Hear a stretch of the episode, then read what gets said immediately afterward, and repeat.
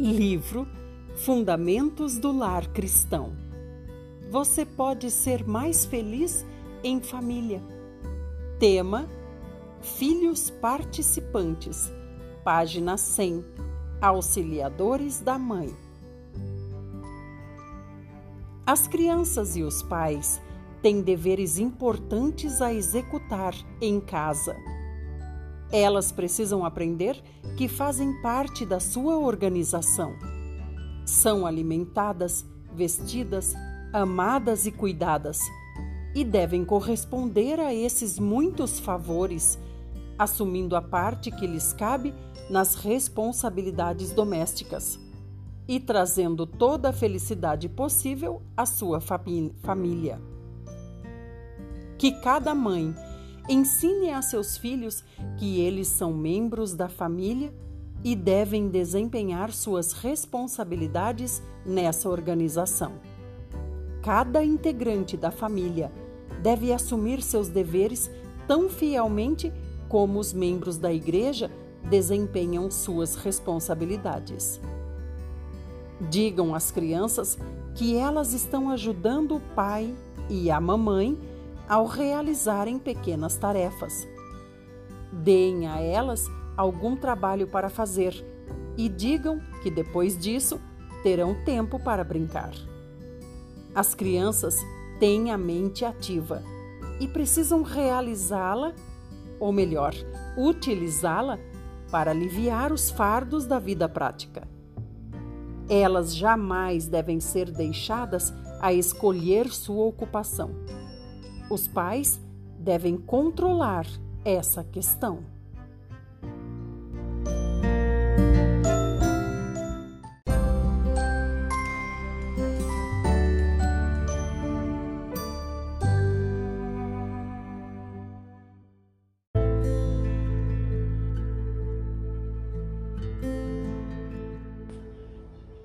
Livro Vida e Ensinos A trajetória de uma mulher de visão.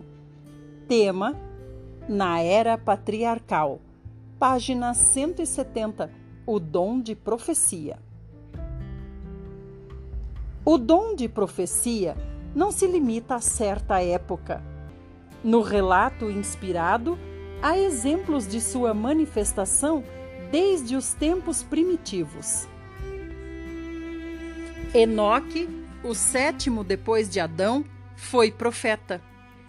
Olhando através dos séculos, viu em visão profética a vinda do Senhor e a execução do juízo final sobre os ímpios. O Senhor apareceu em visão a Abraão, Isaque e Jacó, predizendo as bênçãos que concederia à sua posteridade. Com eles, renovou seu concerto fazendo-lhes ver de antemão a recompensa final dos justos e contemplar as glórias da cidade celestial, cujo arquiteto e edificador é Deus. Moisés, escolhido por Deus para guiar os israelitas do cativeiro do Egito à terra de Canaã, foi um profeta poderoso. Predizendo a vinda do Messias, disse: O Senhor teu Deus te suscitará um profeta no meio de ti, de teus irmãos, semelhante a mim. A ele ouvirás. Deus deu muitas revelações a esse homem fiel. E, embora a glória divina não lhe fosse inteiramente revelada, a palavra declara que Deus falava com ele face a face.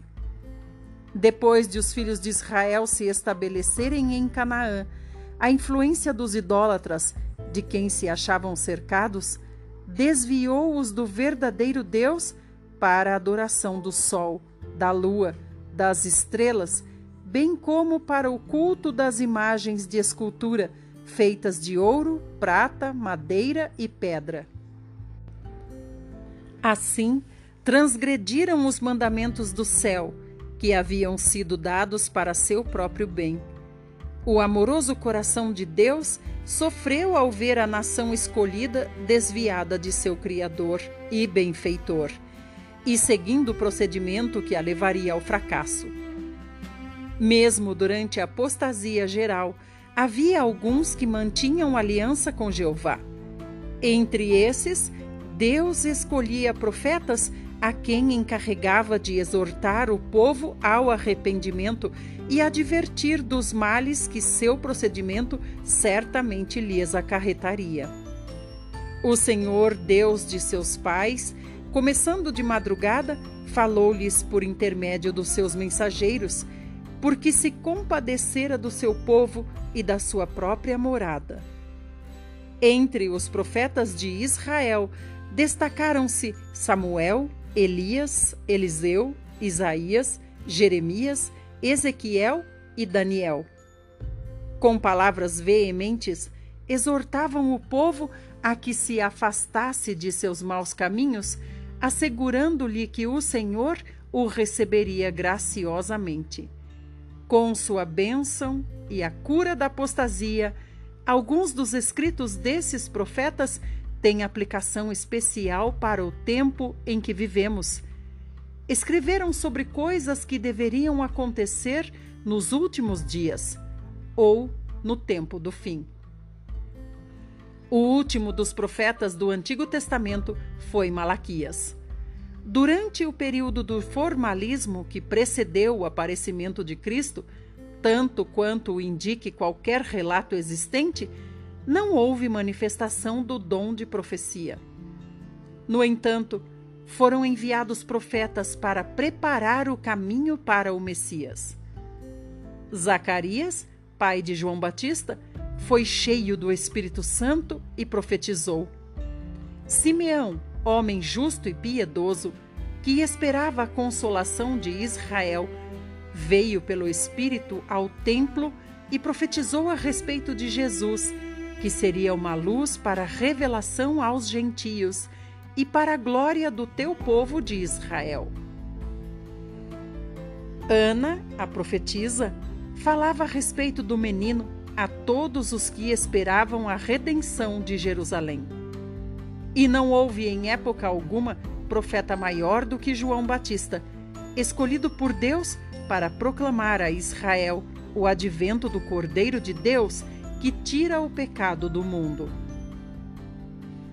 O princípio da era cristã foi marcado pelo derramamento do Espírito Santo e pela manifestação dos vários dons espirituais, e entre eles estava o dom de profecia. No livro de Atos, lemos os discursos inspirados de Pedro e Estevão, de outros cristãos da igreja primitiva, bem como dos quatro das quatro filhas de Filipe, virgens que profetizavam, como diz em Atos 21, 9, e de um profeta chamado Ágabo. O apóstolo Paulo teve visões da glória do céu. Em 1 aos Coríntios 12, ele dedica extensa consideração aos dons do Espírito que foram concedidos, não para uma época somente, mas até que todos alcancemos a unidade da fé e do conhecimento do Filho de Deus e cheguemos à maturidade, atingindo a medida da plenitude de Cristo. Deus estabeleceu primeiramente apóstolos, em segundo lugar, profetas, em terceiro lugar, mestres, depois, os que realizam milagres, os que têm dons de curar os que têm dom de prestar ajuda, os que têm dons de administração e os que falam diversas línguas. João, o último sobrevivente dos doze apóstolos de Jesus, era profeta.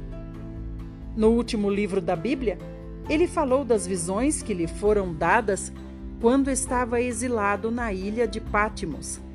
Registrando essas visões, declarou serem elas a revelação de Jesus Cristo, que Deus lhe deu para mostrar aos seus servos as coisas que em breve devem acontecer.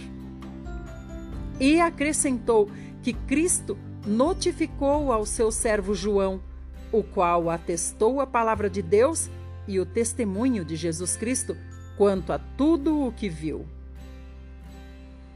As Escrituras predisseram a grande apostasia, que mesmo nos dias dos apóstolos havia começado a se manifestar entre certos falsos irmãos da igreja e, por fim, deveria culminar na manifestação do homem da iniquidade, o filho da perdição, de quem Paulo escreveu aos Tessalonicenses.